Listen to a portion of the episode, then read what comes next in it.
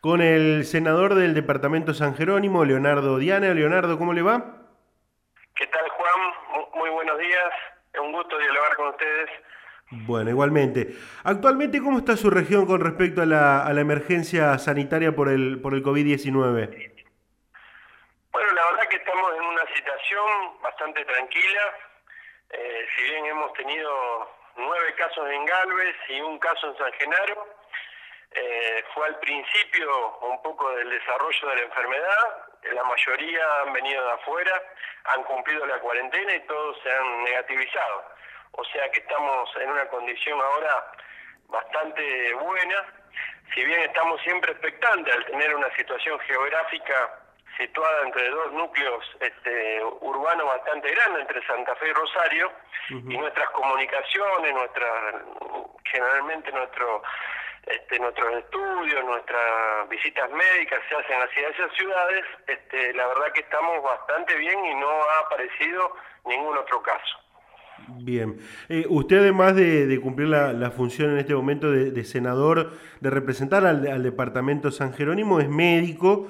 Eh, hasta aquí, ¿cómo vio en general la atención de esta pandemia, tanto en nuestro país como, como en la provincia?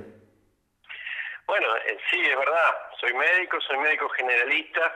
He pasado por otras pandemias, este, tal vez menores, como la gripe A en el 2009, que la verdad nos, nos habíamos, sobre todo el personal médico, nos había agotado mucho, pero creo que se ha tomado de una manera temprana este, decisiones acertadas que han impactado favorablemente sobre, sobre, nuestro bueno sobre nuestro estado sanitario eh, a pesar de que bueno se resintió muchísimo la economía ese ese es uno de los, de los peligros de, la cuarentena no es cierto eh, enfriar tanto la economía que es una, una situación de equilibrio entre la salud y, las, y la necesidad de trabajar de mucha gente, de, empezar a producir, cosa que tenemos que ir este, compatibilizando las dos cosas. Por un lado, este, tratando de resguardar siempre nuestra salud con los protocolos, con los con todas las medidas que se toman desde un nivel central y luego se bajan a los comités departamentales. Eh, y por otro lado, empezar a, este, bueno, aflojar la rienda a todas las actividades económicas y comerciales, este, porque de alguna manera ya no aguantaban más. En base a eso, ahora mucho va a, responder de nuestras este, responsabilidades sociales. Cada uno de nosotros ahora, al liberarse y al flexibilizarse un poco estas actividades, eh, tenemos que ser conscientes de que el cuidado también depende de las actitudes que tengamos cada uno de nosotros. Eh, siempre respetando el distanciamiento, usando tapabocas, lavándose las manos de forma frecuente, usando todos los protocolos existentes en los trabajos, me parece que va a ser la única manera de, salir adelante de esta pandemia en una normalidad que no va a ser la misma evidentemente en muchos meses. Eh, nada de lo que se va a vivir eh, en las próximas semanas, próximos meses va a ser igual a lo que vivíamos antes.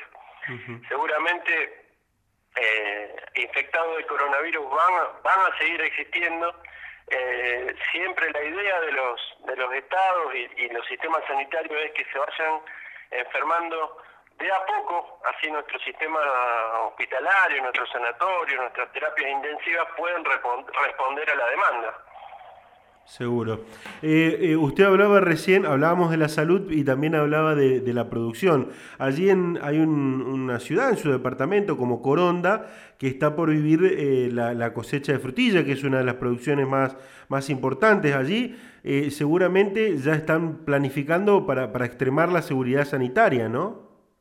Es así, desde la semana pasada que estamos en, en reuniones con bueno, el secretario de Municipios y Comunas, el Ministerio de Trabajo, el Ministerio de Salud, em, con el, Ministerio de Producción incluso, con los concejales, el intendente, productores de frutilla. Sabemos que la, economía de la frutilla mueve muchísimo todo el comercio local, moviliza un poco toda la, actividad económica en, en Desvío Arocena, en Coronda, y la verdad que es muy importante regionalmente esta actividad. pero bueno, normalmente se venían gente que trabajaba en la frutilla, que luego se iba hacia otras actividades, son gente que trabaja también en la uva, son gente que trabaja en la cosecha de fruta en Río Negro, en el algodón en el Chaco y por supuesto aquí en la, en la frutilla en Coronda. Bueno, ahora hay que tomar otros recaudos, otros cuidados. La verdad que Chaco está pasando por una situación epidemiológica bastante particular. Yo te diría que está bastante complicada en algunos sectores, como es Gran Resistencia. Prueba de esto, ya tuvimos algunos casos de contagio en la localidad de Villocampo y tuvieron que volver a fase cero. Así que con muchísimo cuidado y respetando todo lo, este, lo que es la salud y el cuidado de los vecinos, estamos tratando de armar algún protocolo junto con Salud, junto con el Ministerio de Trabajo y Producción, para ver primero si esa mano de obra se puede reemplazar por mano de obra local, cosa que sería muy importante. Y por otro lado, eh, si vienen gente a trabajar de otras provincias, hacerle la cuarentena estrictamente y tratar de monitorizar con protocolos muy estrictos como es el estado de salud de todos ellos. Bien, eh, volviendo al tema, digo, eh, hablamos de, la producción, hablamos de la producción en este caso, y, usted nos decía, nos, estamos reuniendo con los sectores productivos, eh, y es un tema de preocupación en, todo el país, por supuesto, por lo que estamos viviendo. puntualmente en su región, ¿cuáles son los planteos de los, de los empresarios y los, y los sectores empresariales? Bueno, la tenemos eh, un departamento con, con, industria incipiente, industria metalúrgica, metalmecánica, eh, tenemos este, industria de freno también aquí en Barranca, así que tenemos una variedad de industrias muy importantes. Eh, la mayoría de ellos, el problema ahora de, abrir y empezar a, trabajar es que el enfriamiento de la economía a nivel global produce que no tengan pedidos, o sea, no hay no hay solicitudes de pedido de trabajo y eso le está preocupando en el, en el corto plazo. Por otro lado, eh, este parate le ha generado también una pérdida económica importante y la necesidad de créditos a una tasa diferenciada que puedan tratar de, sostener todos los, eh, los empleados y operarios que están, bueno, durante estos meses este, sin poder trabajar. Así que bueno, esa es la principal inquietud eh, tener líneas de crédito accesibles, no tan burocráticas, que se traten, traten de contener a todo el sector empresario eh, y por otro lado las, las, consecuencias del enfriamiento global que producen que tengan mucho menos pedidos, este, sobre todo tenemos industrias de transformadores, motores eléctricos, que este enfriamiento de la economía a nivel mundial ha disminuido los pedidos de estas empresas. Bien. Eh, senador, eh, para en, la, última sesión, recordemos que esta semana no, no, hubo, va a haber la próxima, pero en la última todas las, las miradas o, en algún momento todas las miradas apuntaron hacia usted porque eh, avanzó una iniciativa para que no caduquen los procesos judiciales. ¿Qué nos puede contar sobre esto? ¿Qué detalle nos puede decir? Bueno, a pesar de que mi profesión es ser médico, nos pareció importante una inquietud que nos acercaron varios estudios y, en realidad también tuve algunas comunicaciones con los colegios de abogados. Eh, bueno, eh, es interesante porque eh, los procesos judiciales tienen cierta fecha de caducidad. esta cuarentena y el parate que hubo en tribunales, este, la verdad iba a provocar que cuando se reabran los, los tribunales, una, una inmensa mayoría de, de los abogados van a agruparse y amontonarse para, para solicitar la, la continuidad. Eh, una medida tan simple como la suspensión de la caducidad produciría una, una, digamos, una mejoría en ese, en ese sentido y hace que no, primero garantiza el seguimiento de los derechos del proceso y por otro lado evita que se amontonen y se aglutinen un montón de profesionales en tribunales pidiendo la, la continuidad del proceso. No sé si se entiende. Exactamente. Esto cuenta con media sanción, ¿no? ¿Perdón? Esto cuenta con media sanción, digo, la, el proyecto... Cuenta con media sanción de la Cámara eh, este, de Senadores y bueno, esperemos el tratamiento en la Cámara de Diputados. Bien, y repasando otra cuestión de, su trabajo legislativo, bueno, se conoció en las últimas horas eh, que eh, ha logrado eh, la, gestión de, de un fondo importante para reforzar la salud allí de su departamento, ¿no? Exactamente, bueno, en realidad son trabajos que habíamos hecho junto con el subsecretario de Salud, Guillermo Rasmil.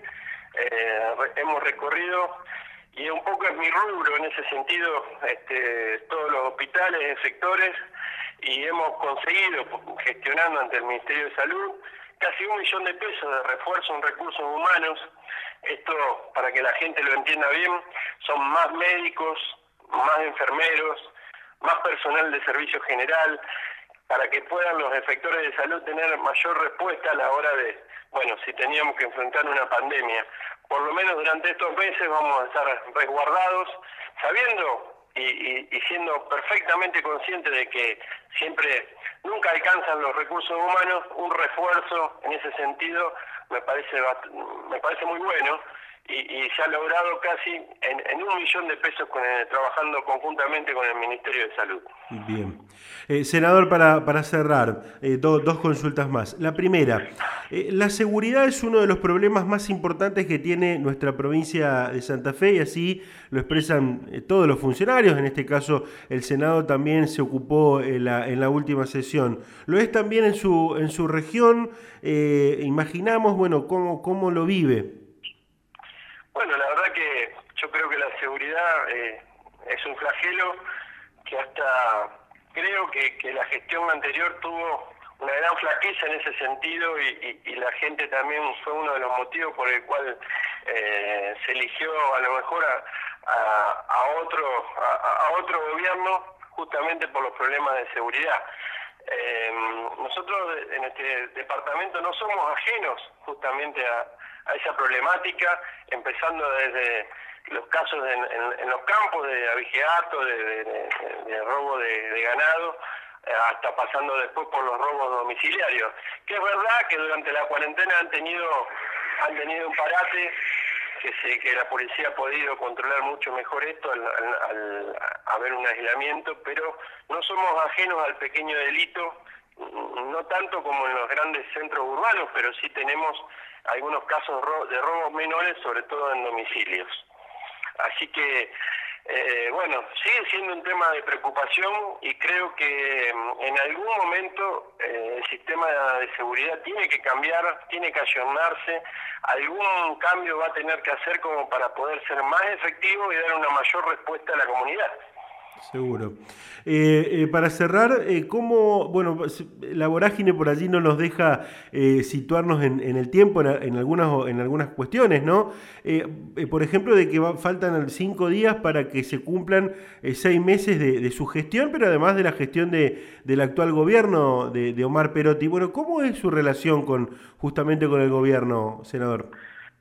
En general es buena, hemos, hemos entendido que eh, eh, al principio había que tratar de, ayudar la gobernabilidad, de garantizar la gobernabilidad, a pesar de, ser opositores. Eh, bueno, el, bloque con el que formo con el senador Raceto, este, la verdad que hemos trabajado para tratar de, ayudar al gobierno a sacar algunas leyes y requisitos básicos que tenían para gobernar. De cualquier manera, este, también tenemos que ser eh, objetivos y, tratar de remarcar algunas cuestiones que no nos están gustando. Eh, pretendemos un gobierno mucho más activo, mucho más este, ágil, eh, que garantice un poco de gestión, sobre todo en las localidades, en las comunas y municipios, que se necesita, este, bueno, estar a, la altura de las circunstancias, con aportes, con, con ciertas gestiones de gobierno que desde los ministerios y del propio gobierno no lo, no lo vemos. Em, esperemos que esto, bueno, este, después de la cuarentena se pueda solucionar. Em, la verdad que veníamos este, con una forma de gobierno que por lo menos nos garantizaba cierta agilidad en los ministerios y estos seis meses este, la verdad que se han vuelto un poco lentos en, en términos de trabajo ministeriales. Eh, en algunos ministerios no tenemos representantes territoriales y eso nos preocupa. Eh, pedimos eso, somos opositores, pero también queremos que, al gobierno le, facilitarle ciertas cosas como para poder gobernar de buena manera. Eh, la, crítica que podemos hacer es que han sido a lo mejor demasiado lentos en algunas gestiones que se precisa una respuesta rápida, sobre todo en las pequeñas localidades, en las ciudades y en algunos eh, ministerios no se ha dado la respuesta este, bueno, que pretendíamos. Perfecto. Senador, bueno, muchísimas gracias por la atención y, muy amable. ¿eh?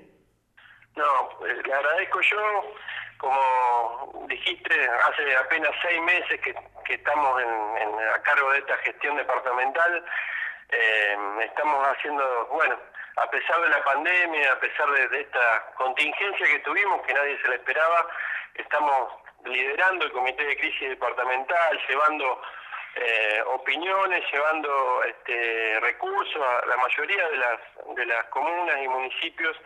Eh, hemos recorrido todas aquellas, hemos hablado con casi todos los sectores intermedios, con las instituciones. Eh, creo que estamos haciendo un buen trabajo a pesar de esta pandemia que nos ha parado un poquito.